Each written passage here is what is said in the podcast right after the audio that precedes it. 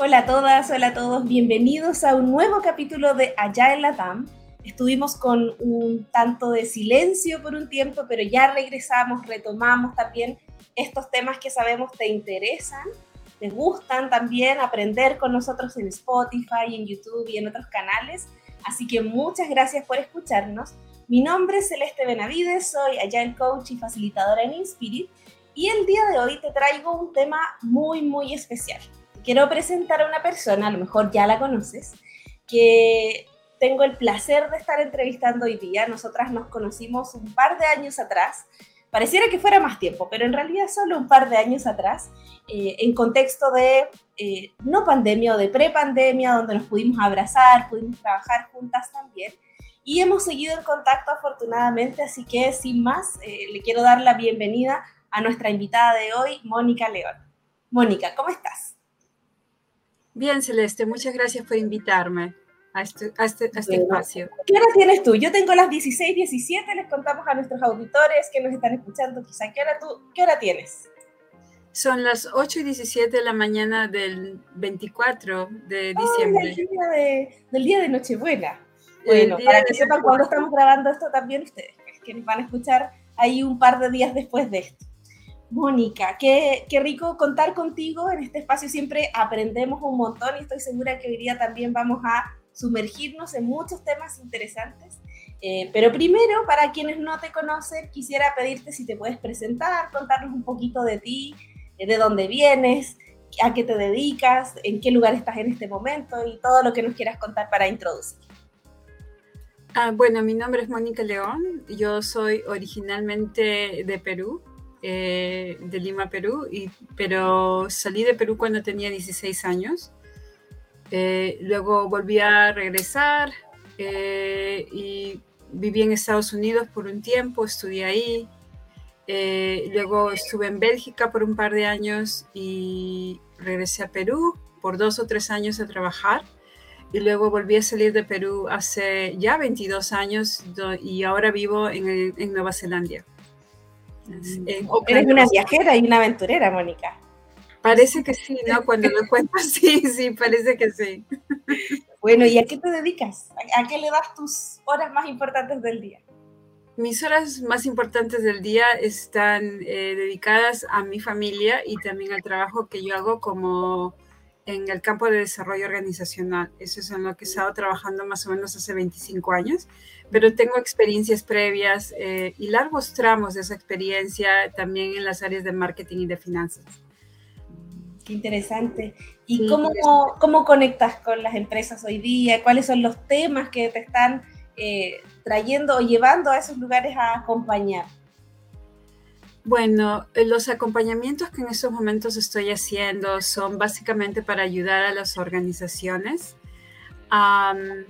a, poder actuar en momentos de incertidumbre y caos. O sea, que no es necesariamente en estabilizar las organizaciones, sino en cómo poder realmente capturar lo mejor que puedan este momento y poder emerger de este momento con mayores oportunidades que las que tenían anteriormente.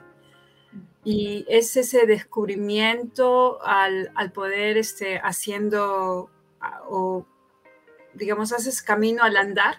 Eh, es básicamente lo, lo, que le enseñamos a las, a las personas o con las que trabajamos y hacer un cambio que, que sea un cambio permanente y un cambio fluido donde no sea una iniciativa que comienza y termina, ¿no? Entonces, es realmente trabajar, eh, en inglés hay un término que se dice ebbs and flows, o con las cosas que suceden en ese ambiente, y, es una manera mucho más este, elegante de trabajar con cambio, es mucho más eh, natural y a la vez le comienza a ser este, cambios en, nuestro propio sistema de cómo vemos, eh, de cómo percibimos la realidad, de, tal manera que podamos lograr este pensamiento innovador, pero no es un pensamiento innovador porque voy a un taller donde solamente estoy tratando de ser creativo, sino que el pensamiento innovador se forma, eh, comienza a ser forma una de las características de, las personas luego, de, luego que trabajan con nosotros. Entonces, no solamente eh, desarrollan la parte innovadora de su pensamiento, sino también la parte crítica del pensamiento. Qué interesante, Mónica. Y yo sé que todo esto que tú traes, obviamente, no es algo que vienes recién viendo, llevas mucho tiempo estudiando, profundizando y algo que, que, nos conectó en su momento, que ya les vamos a contar a nuestros auditores más adelante, tiene que ver con el mundo de la complejidad. Por eso la primera pregunta que, que quería traerte es, ¿qué te atrajo del estudio de esto? Porque cuando nos empiezas a contar cuál es tu intervención en las organizaciones, vemos que hay muchos conceptos que probablemente a nuestros auditores también les suenen sobre el pensamiento innovador, sobre generar cambios, evolución, pero hay, que, hay mucho que comprender antes de empezar a trabajar con ello, ¿no? Entonces, eh, cuéntanos por favor, ¿qué te atrajo del estudio de la complejidad? Bueno, um, yo me conecté al, a lo que le llaman la ciencia de la complejidad en el 2012. Y como muchas personas, entré a conocer sobre este mundo a través de eh, lo que había escrito Snowden, eh, Dave Snowden. Eh, y, me pareció muy interesante porque lo que hablaba era de que había una experiencia ah, de la manera de actuar en, en ese tipo de escenarios era, era muy diferente a lo que a lo que veíamos o de las maneras que, que estábamos actuando en organizaciones. Y para mí eso fue eh, algo muy innovador. Al trabajar en, una, en organizaciones de gran escala, lo que yo veía era de que, si bien es cierto, se, se gastaba una, o invertía gran cantidad de dinero y esfuerzo en ciertos tipos de, de, cambios, los cambios no necesariamente todos, todos funcionaban, ¿no? Y, como que había una complejidad que la gente eh, no, no la veía, o sea, lo que era complejo ahí era básicamente que era, que era más grande o que habían cosas que nunca habían hecho. Eh, entonces empecé a estudiar con él en el 2014. Eh, yo regreso a hacer una, en 2013 empiezo, el regreso a hacer una maestría a Pepperdine University en, los Estados Unidos, donde también tuvimos más eh, un, semestre de complejidad y, creo que fui una de las pocas personas que le gustó ese curso. Y ahí este, comenzamos a, a, ver a otros autores como Ralph Stacey, Patricia Shaw, y era todo una manera diferente de, ver a la complejidad, mientras que Snowden hablaba de, cuatro, digamos, escenarios diferentes con unas características muy puntuales, eh, con, con, las cosas que leí de, Patricia Shaw y de, Stacy eran diferentes porque todo era alrededor de procesos y, la parte de procesos estaban muy ligadas a la manera como nos comunicábamos y al diálogo que teníamos y cómo esas influenciaban eh, las oportunidades de cambio en, organizaciones y, cómo se vería el panorama, especialmente en Europa y en Inglaterra especialmente, se maneja mucho lo que llaman el pensamiento crítico.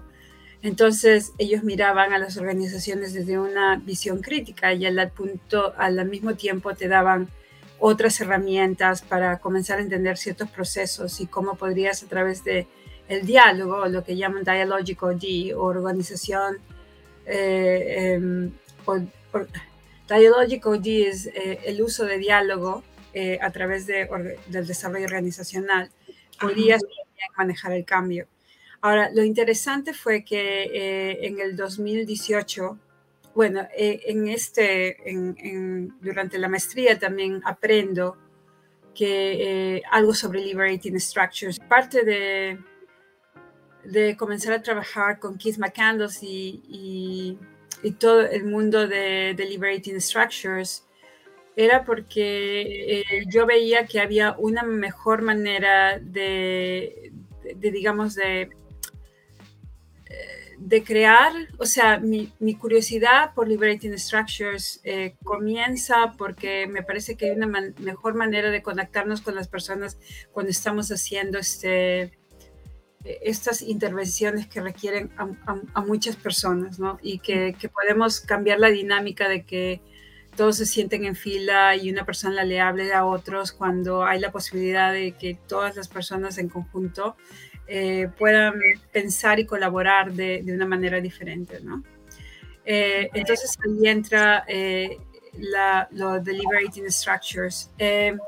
y también el comenzar a, a, a, hacer como más conciencia cómo se pueden crear condiciones para el cambio. Entonces, lo que Liberating Structures da, porque yo sé que hay muchos practicantes que, que agarran las estructuras y, y, dicen, no, dame un string y a ver cómo el string es la cadena de estructuras que, que tenemos que hacer.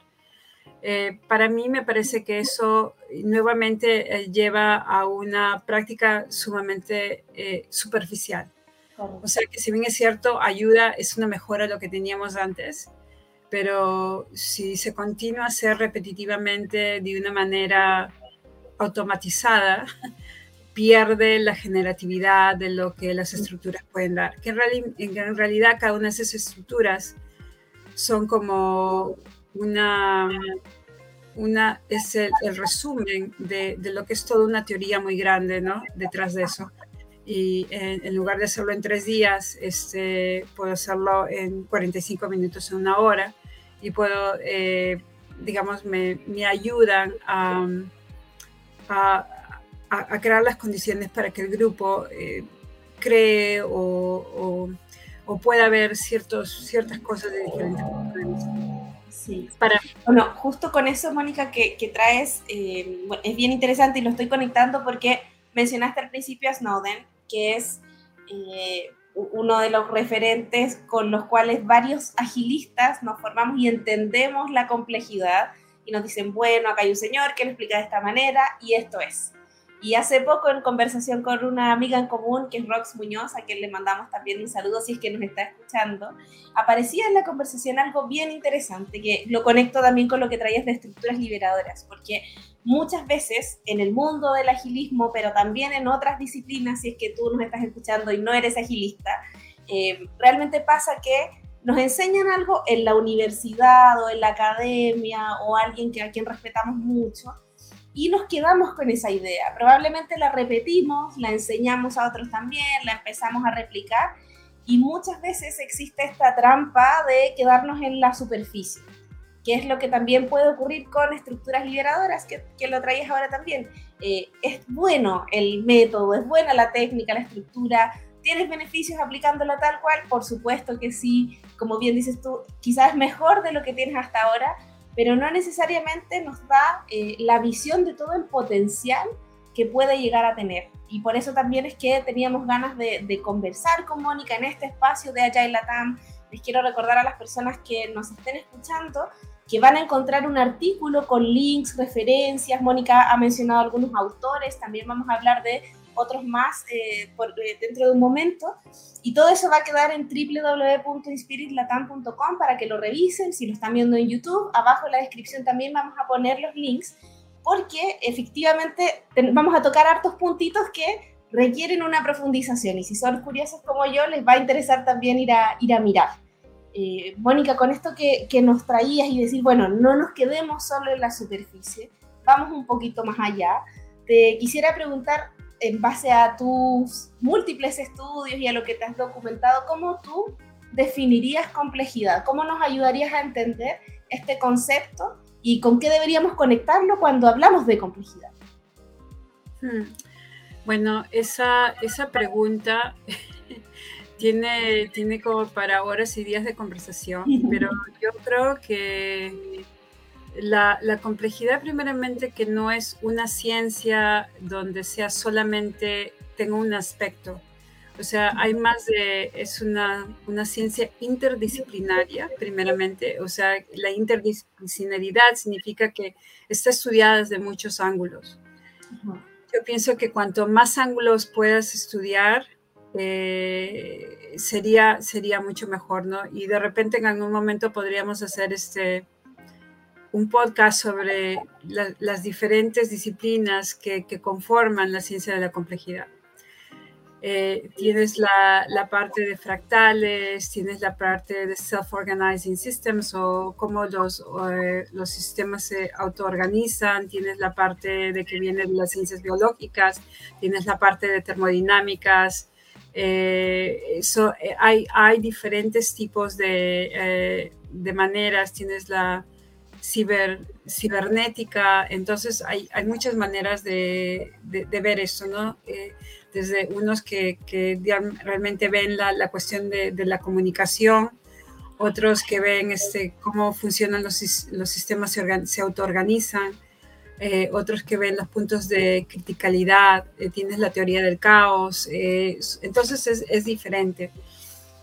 Mi, uh, la, la, razón, yo en, en, estos momentos veo que la, y este es en lo que, a lo que he llegado, digamos, en los últimos 18 meses, que me parece que a mí la, la, complejidad como, como rama no ha podido avanzar en la medida que pudiera haber, este, nos hubiera podido ayudar, en medida de que nosotros seguimos aprendiendo, cualesquiera que sea la rama, y específicamente la ciencia de la complejidad, bajo una lógica que nosotros llamamos lógica formal o una lógica convencional que es la lógica que nos enseñan en el colegio, en la universidad, donde la suma de las partes nos dan, ¿no? Dos más dos tienen que ser cuatro.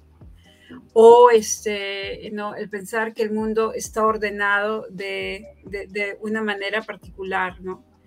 Eh, o donde usamos metáforas que en lugar de expander nos, nos ayudan a, a, restringir el mundo como lo vemos. ¿no? En, este, en este caso, es decir, este, Em, que son como, como eh, una de las cosas, por ejemplo, por las que yo salí de, o no, no seguí usando los modelos de Cunevin Model, eh, era porque, o, de Cinefin en español, eh, fue porque la gente, cuando tú le enseñabas eso en las organizaciones, quería hacer como un match ¿no? O sea, ah, bueno, estas son las cinco características y en estos momentos en mi ambiente solamente veo dos. Y eh, entonces había, pasabas dos horas tratando de, de, decirle a la gente cómo podría hacer eso. Entonces yo muy temprano dejé de, de hacer esas diferencias, sino comenzar a, a ver, este, digamos, este, cómo podían ser estas situaciones. Lo, lo que sucede que que si tú te das cuenta, hasta en un caso de incertidumbre, tú vas a encontrar una situación que tiene todos esos aspectos al mismo tiempo. No tiene uno, sino tiene todos esos aspectos. Entonces, para mí, eh, la, la, gran, la gran tarea en los últimos 18, 24 meses ha sido, eh, primeramente, entender cómo, cómo, cómo crear las condiciones para que la gente realmente pueda percibir que hay esas tonalidades, ¿no? No es blanco y negro, sino hay gris, medio gris, púrpura, otro tipo de colores. Entonces mi viaje es más de creer que las personas entiendan que hay esa, esa tonalidad. Esa tonalidad ah, para mí es la complejidad. Y mm. eso está eh, junto con un concepto que yo llamo un concepto que da esperanza, pero también nos da eh, las, mucha responsabilidad. Es el de Complex Adaptive Systems o de sistemas complejos adaptativos, donde realmente, a pesar de que tú y yo no nos vemos conectadas, no seamos siameses, estamos conectadas. Lo que yo estoy poniendo en este podcast, si alguien lo escucha, va a aterrizar con esa persona diferentemente que va a aterrizar en otra persona. Yo realmente no puedo desde, desde este punto de vista formular que esa debe ser la manera que la gente lo tiene que oír.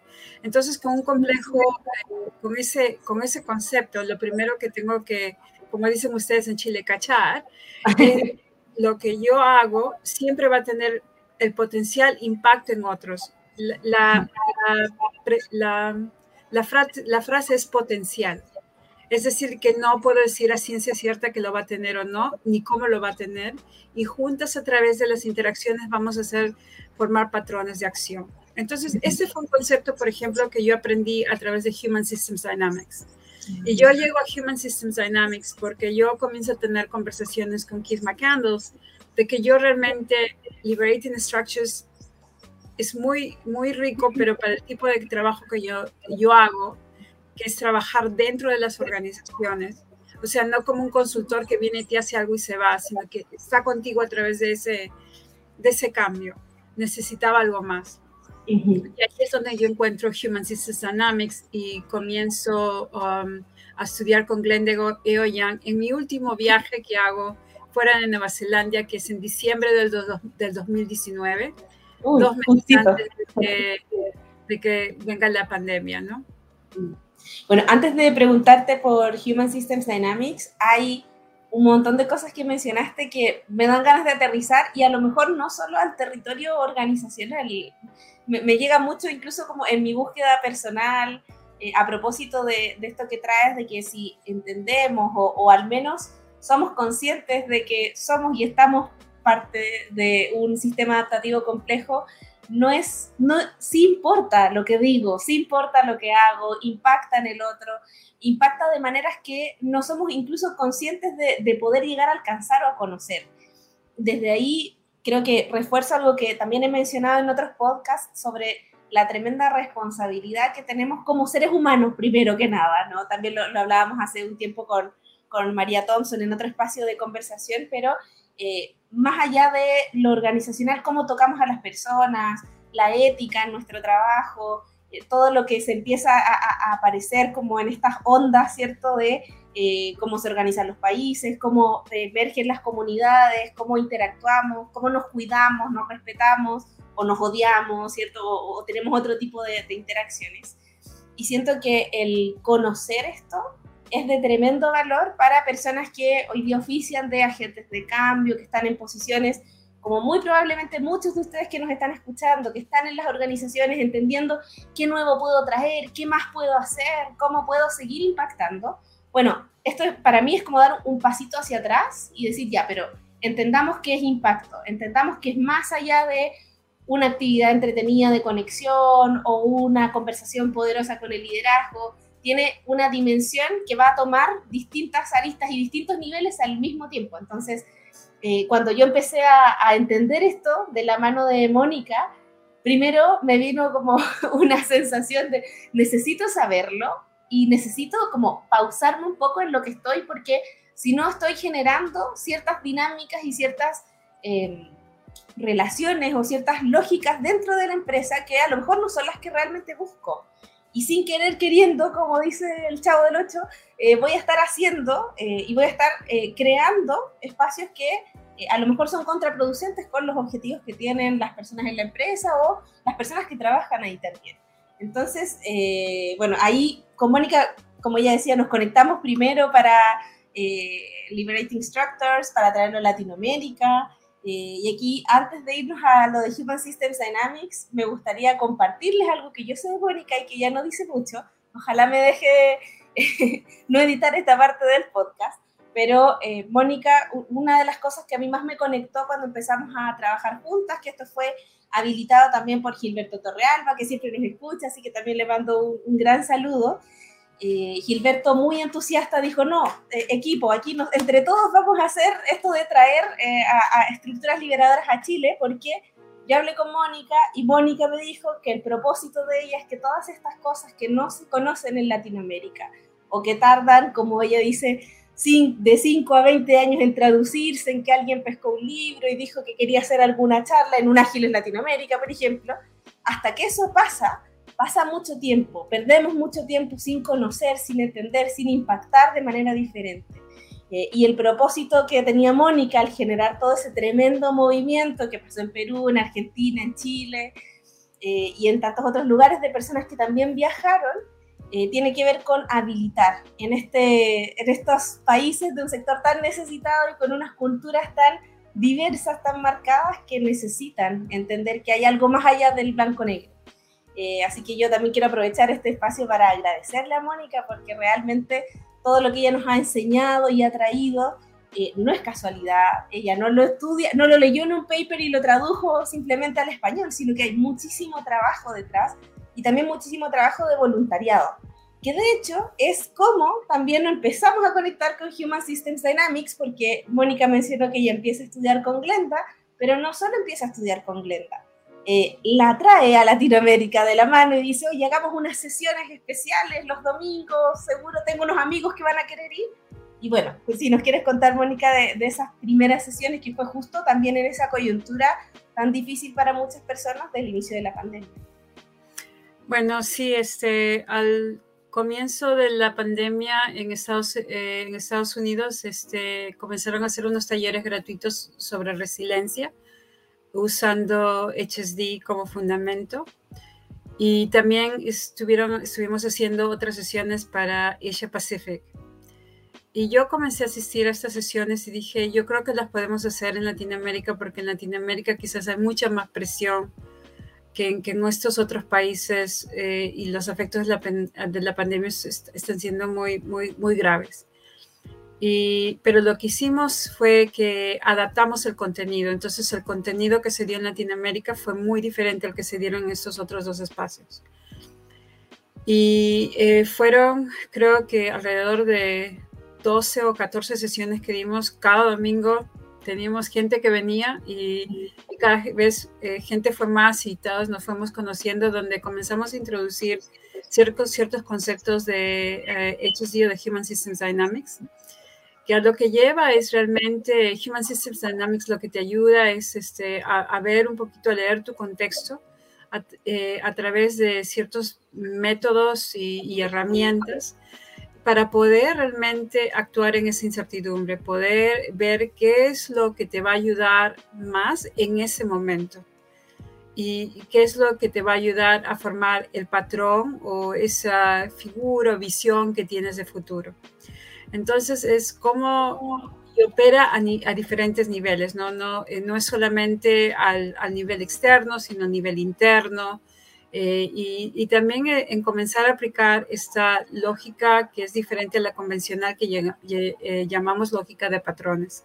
Y la lógica de patrones está basada en un componente muy importante que es esto de Complex Adaptive Systems o de los sistemas complejos adaptativos y de ver cómo esos patrones se... porque la gente habla mucho de patrones, pero nunca te explica qué son o te dan los que ellos han visto pero no, no te ayuda a ti a hacer sentido de tu, de tu propio contexto, ¿no? Y, y, tampoco te dan, este, más que herramientas, es, digamos, maneras, modelos o herramientas que te ayudan a pensar de manera diferente sobre lo que estás viendo. Entonces, eso es, lo que hicimos con HSI, pero también durante esas sesiones yo aprendí mucho. Aprendí lo, lo que, como dicen, este, caía y lo que no caía ¿no? Lo que la gente encontraba dificultades y no dificultades, porque si bien es cierto, eh, eh, esta parte de patrones está basado en poder saber qué, qué cosa es un container o un contenedor, una diferencia, ¿no? Eh, y una... Un intercambio. Está conectando o en el exchange o, o esa información que realmente da este, energía al sistema, una de las cosas era que yo me di cuenta que la gente estaba viendo todo eso, se lo seguía viendo a través de la lógica formal, porque ellos querían que les diéramos una lista de todo lo que podría ser un contenedor, todo lo que podría ser una diferencia y todo lo que podría ser un exchange o intercambio. Pero lo interesante que esto no era una definición, sino que tiene que ver con la función. Y, la función es más como geometría y trigonometría que como suma y resta, como lo veían las personas. La segunda cosa que yo observé fue que no habíamos creado la capacidad, y esto lo vi en los tres EDAPs, y también yo, yo sirvo como tutora del HSDP, de la certificación de HSDP una de las cosas que me di cuenta es que la gente eh, a la manera de aprender lo había aprendido de una manera convencional. Y la manera convencional era que las personas esperaban una lista y hasta hacemos eso un poquito en Liberating Structures. Estos son los cuatro pasos que tienes que dar. Entonces todo el mundo sigue los cuatro pasos y lo que están esperando es la consistencia en el aprendizaje. Lo que nosotros hacemos a través de, y ahora quizás he avanzado más en mi propia práctica personal, he ido más allá, hacemos deep learning o aprendizaje profundo, que es diferente a lo que hacen en AI o en artificial intelligence, en el que lo que estamos haciendo es que la gente uh, aprenda a aprender de otros, aprenda de su contexto y que al mismo tiempo eh, emerjan sus propias preguntas sobre lo que tienen o no tienen que hacer y no necesariamente de lo que yo crea que ellos deben o no deben de ver. Entonces hay mucha gente que puede escribir las mismas cosas, pero va a llegar a ellas de diferente, de diferente manera. Yo voy a leer cierto material y con eso me voy a quedar. Lo que nosotros enseñamos es que lo, nosotros enseñamos al inicio, pero no es lo último, porque lo que tratamos de hacer es una enseñanza generativa, donde la gente que venga a estudiar con nosotros lo que hace es genera nuevas y nuevos aprendizajes para ellos mismos y entre ellos mismos y luego que nos hemos ido siguen generando. Porque lo que estamos haciendo en la parte neuro, neurológica es haciendo nuevas conexiones para que la gente pueda seguir generando nuevo conocimiento para ellos. Y yo creo que eso es la, la diferencia que hace la diferencia entre otras metodologías de complejidad y HSD y lo que ahora yo me estoy moviendo que va más allá de, de HSD, donde realmente a lo que yo estoy tratando de hacer es nutrir la calidad humana para usar esto en el autocambio, porque si tú sigues aprendiendo HSD, Liberating Structures o cualquier otra metodología sobre esa lógica convencional, siempre vas a volverte rígido, porque ese es el camino. Y lo que estamos tratando de hacer acá es generar dentro de los individuos la capacidad de, saber qué van a usar cuándo. Entonces, estar muy alertas y conscientes a cómo esos cambios, eh, cómo, cómo tienes que mostrarte ese día, porque no todo, en HSD decimos, no, no todo las cosas pueden ser verdaderas y también pueden ser usadas o useful, pero a veces algo puede ser verdadero, pero en este momento no te sirve. O sea que hay una calidad muy pragmática en lo que estamos tratando de hacer. Sí, con esto que, que traes, bueno, para contarles también a las personas que nos escuchan, yo tuve la fortuna de participar del HSDP. Eh, Mónica era mi mentora también, estaba ahí a cargo del grupo donde yo participaba. Y algo que a mí me ocurrió como persona que ha estudiado del mundo de la agilidad y del mundo de la facilitación, me costó comprender, para usar eh, trivialmente el término, era muy complejo todo lo que estábamos viendo y realmente a mí me, me, llevó bastante tiempo eh, llegar a sentir que estaba entendiendo eh, este, este lenguaje, que estaba también aprendiendo cómo aplicarlo a mi propia vida.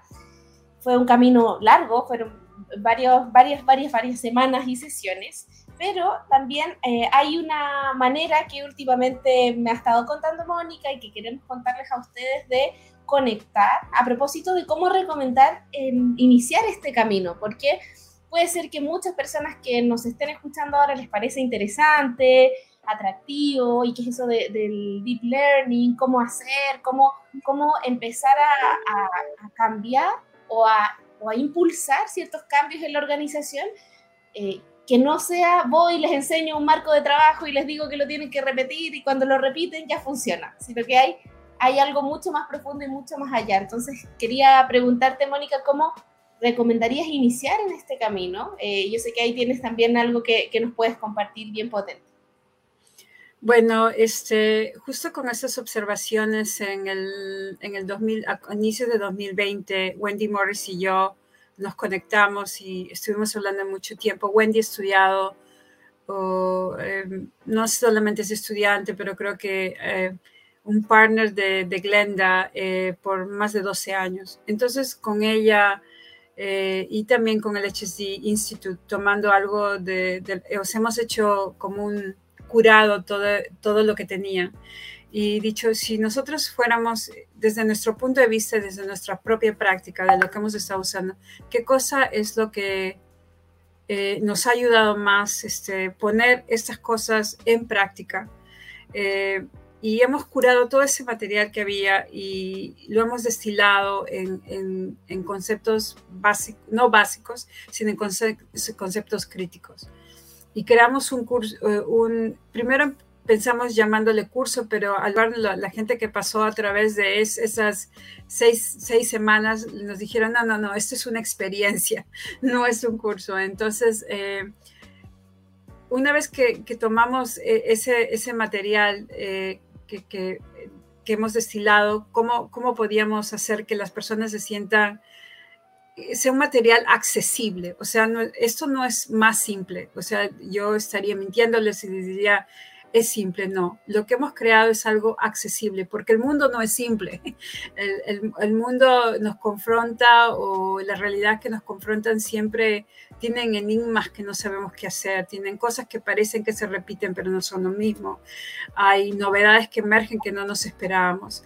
Entonces, con, ese contexto hemos creado una experiencia que es accesible y lo que hace accesible y es lo que hace la diferencia entre HSD Essentials y el HSDP es de la manera como comunicamos o enseñamos eh, este material y es alrededor del de el, uso del cuerpo como ser inteligente o que le llaman embodiment work. Usamos, eh, luego de hacer un gran experimento, por ejemplo, cómo podemos eh, pasar a, integrarlo como un, un cambio de, de, conducta o lo que se llama behavior design o diseño de, de, este, de conducta. Lo otro, conducta, este, lo otro que usamos es este, eh, el uso de historias y cómo las historias pueden usarse para enseñar. Eh, usamos el Deep Learning Ecology desde el comienzo. Eh, y, también eh, la otra cosa es el tema central que, nosotros sí agarramos y anclamos en eso mucho, como te digo, es esta parte de la lógica formal y la lógica de patrones, donde siempre regresamos a la lógica de patrones porque vemos que a pesar de que la gente aprende de conceptos de complejidad, siguen tratando de llevarlos a la lógica convencional.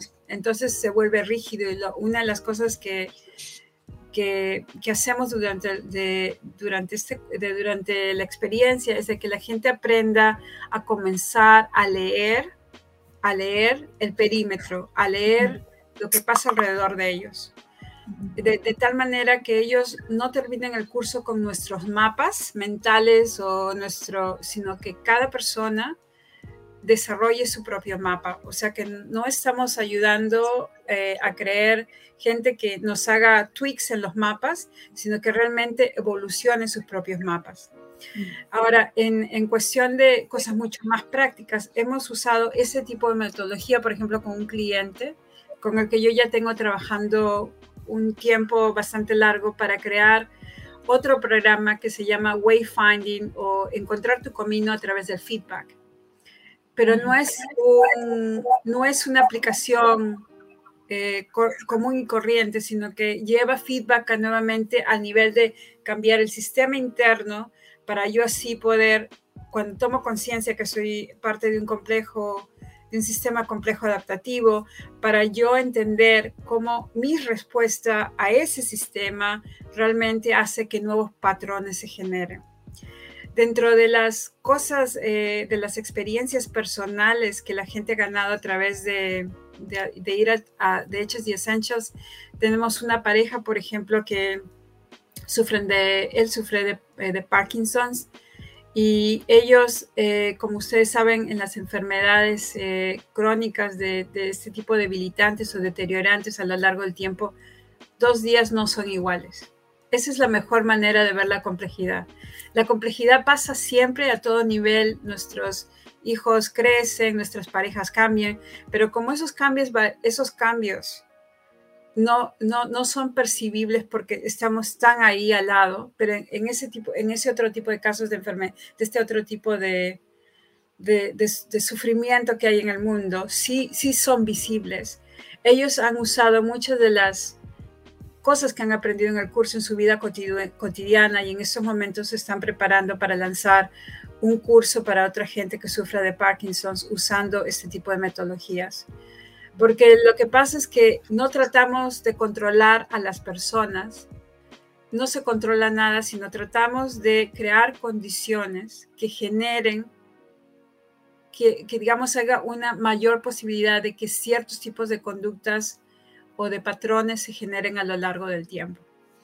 Entonces creo que, como te digo, esta es una ciencia elegante, gente que quiera contribuir y no restar a otros. Mm. Porque para cada acción hay una consecuencia y es el estar diciendo, ¿qué pasó?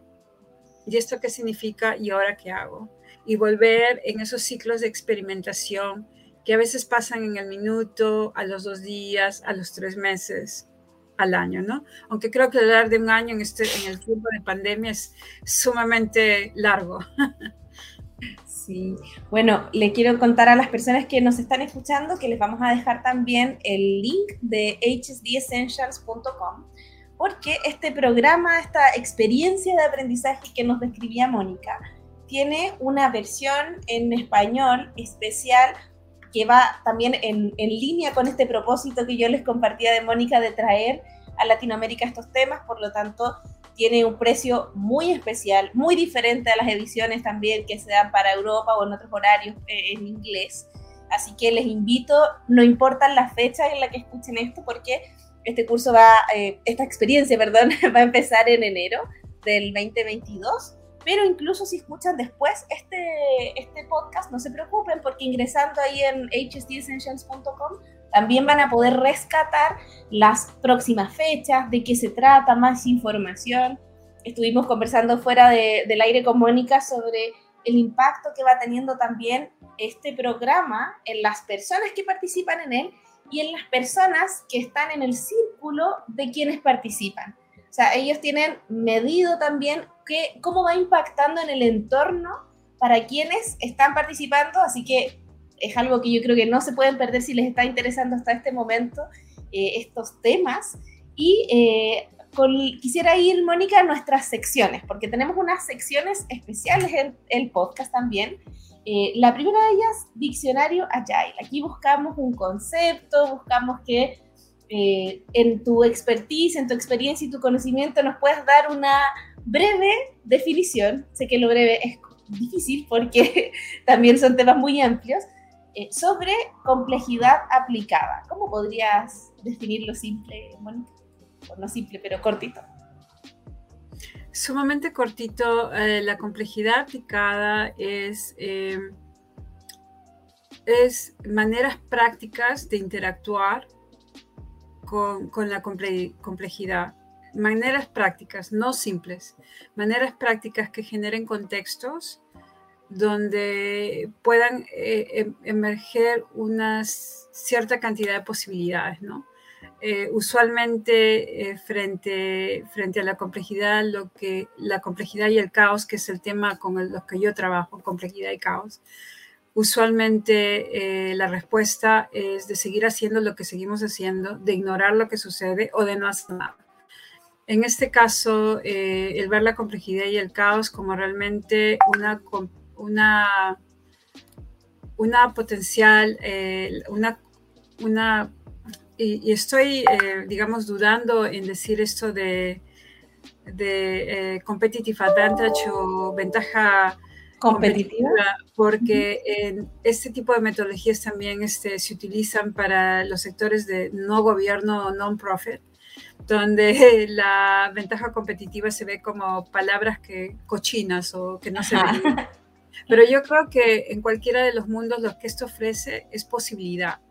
O sea, eh, la oportunidad de hacer algo en el futuro donde realmente podemos controlar las condiciones. Quizás no podemos controlar el outcome o, o los resultados, pero sí podemos generar ambientes donde las condiciones eh, que se crean eh, realmente tengan los mejores frutos, ¿no? Y, si, vemos que no son como pensábamos, tenemos la, oportunidad de, también de cambiarlo, porque estamos siendo, siempre viendo, o sea, los resultados. No es como tener una listita que hago una cosa, tic, hecho y, lo, y lo deleteo, sino que es lo veo, veo qué pasó y de ahí aprendo algo. Entonces hay una constante de, aprendizaje. Eso es lo que es la complejidad aplicada y lo estamos, eh, yo, yo tengo algo más que hago que es la complejidad, complejidad, aplicada a los negocios, donde realmente hacemos esas conexiones con los negocios muy puntuales Y la, otra cosa que les quería decir es que para mí, eh, cuando yo hablo de este trabajo de acceso, es que quiero eh, también hacerle entender a la gente que no necesita tener 150 de EQ para venir a, tomar el curso. Esa es una cosa, o sea, que, que, es una, que todos tenemos una sabiduría interna a la que podemos accesar y estamos tratando de hacerlo eso usando estos otros tipos de métodos, pero lo que estamos hablando y lo que hablamos son cosas que quizás ya estés usando, pero que las llames intuición. O, eh, entonces, poner otro tipo de nombre, ¿no? Y la otra cosa que, que quisiera mencionar, que quizás no la ha mencionado ni siquiera a Cel en estos momentos, que la literatura nos, nos está diciendo que en los siguientes 30 años, gente joven como ustedes van a tener que lidiar con otro tipo de mundo, que es el Smart Machine Age o la, la edad de las máquinas inteligentes. Y toda la manera de operar en, ese mundo requiere de otro tipo de condiciones que, no estamos enseñando en los colegios. Lo que nosotras, o yo, digamos, voy a ponerme yo porque soy la que estoy trabajando en eso, estoy haciendo un match de lo que estamos haciendo en HSD Essentials y, y, con lo que se necesita es, estas nuevas habilidades para los siguientes 30 años y más o menos estamos desarrollando 90% de ellas, que es la capacidad de ser un agente crítico, de ser innovador, o sea, las dos cosas que ustedes saben que en estos momentos no existen en el mundo por la cantidad de tweets y cosas que hay, o las páginas de Facebook, eh, que tengan la capacidad de generar humildad, y es una humildad intelectual que significa que, que, uno sepa que lo que no, uno sabe no es suficiente y hay que seguir conociendo más porque se comienza a regenerar las ideas, el saber qué tienes que dejar atrás, el saber eh, entrar en un sistema, cómo operas en ese sistema. Entonces, que ya va más allá de, de, lo que podemos hacer ahora en las organizaciones, sino que también los prepara a ustedes para comenzar y seguir en ese viaje de sostenibilidad profesional a través del tiempo. Entonces, yo creo que HSD Essentials y todo el trabajo que estoy haciendo es para gente que quiere estar en la punta. Indudablemente, si no, eres, no tienes curiosidad, no quieres aprender más, quieres... Este no es un trabajo que, digamos, este, es para los que no tienen mucho pulso, como dicen acá, no de faint-hearted, sino para gente que, que realmente quiere, son gente que quiere empezar su propia aventura Mónica, que me inspira mucho lo que dices. No quiero seguir con la otra sección que teníamos, porque me gustaría mucho terminar con esta linda reflexión también.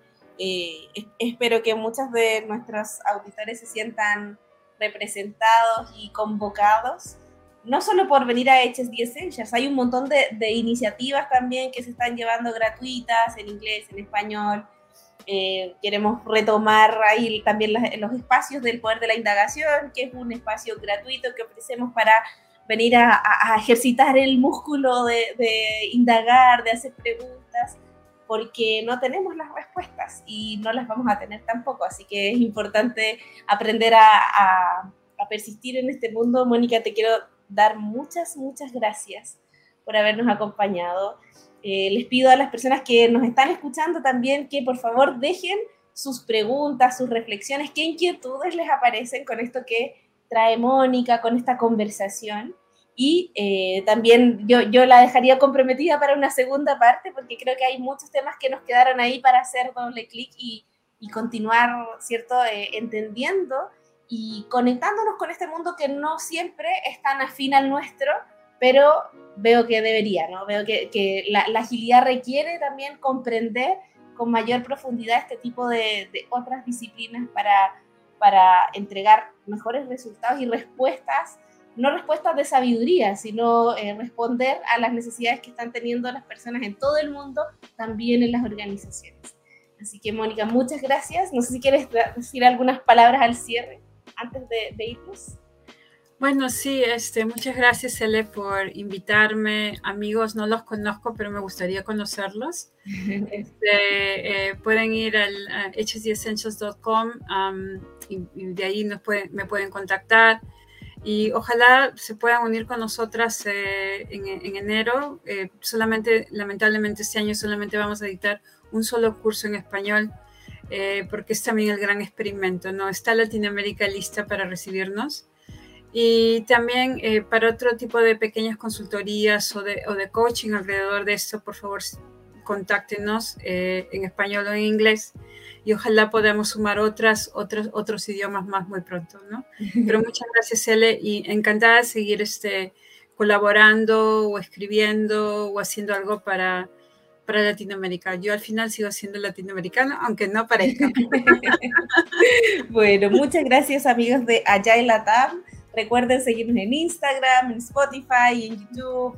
Eh, también tenemos nuestro newsletter, así que pueden suscribirse en www.inspiritlatam.com y nos escuchamos en una próxima edición. Chao, chao.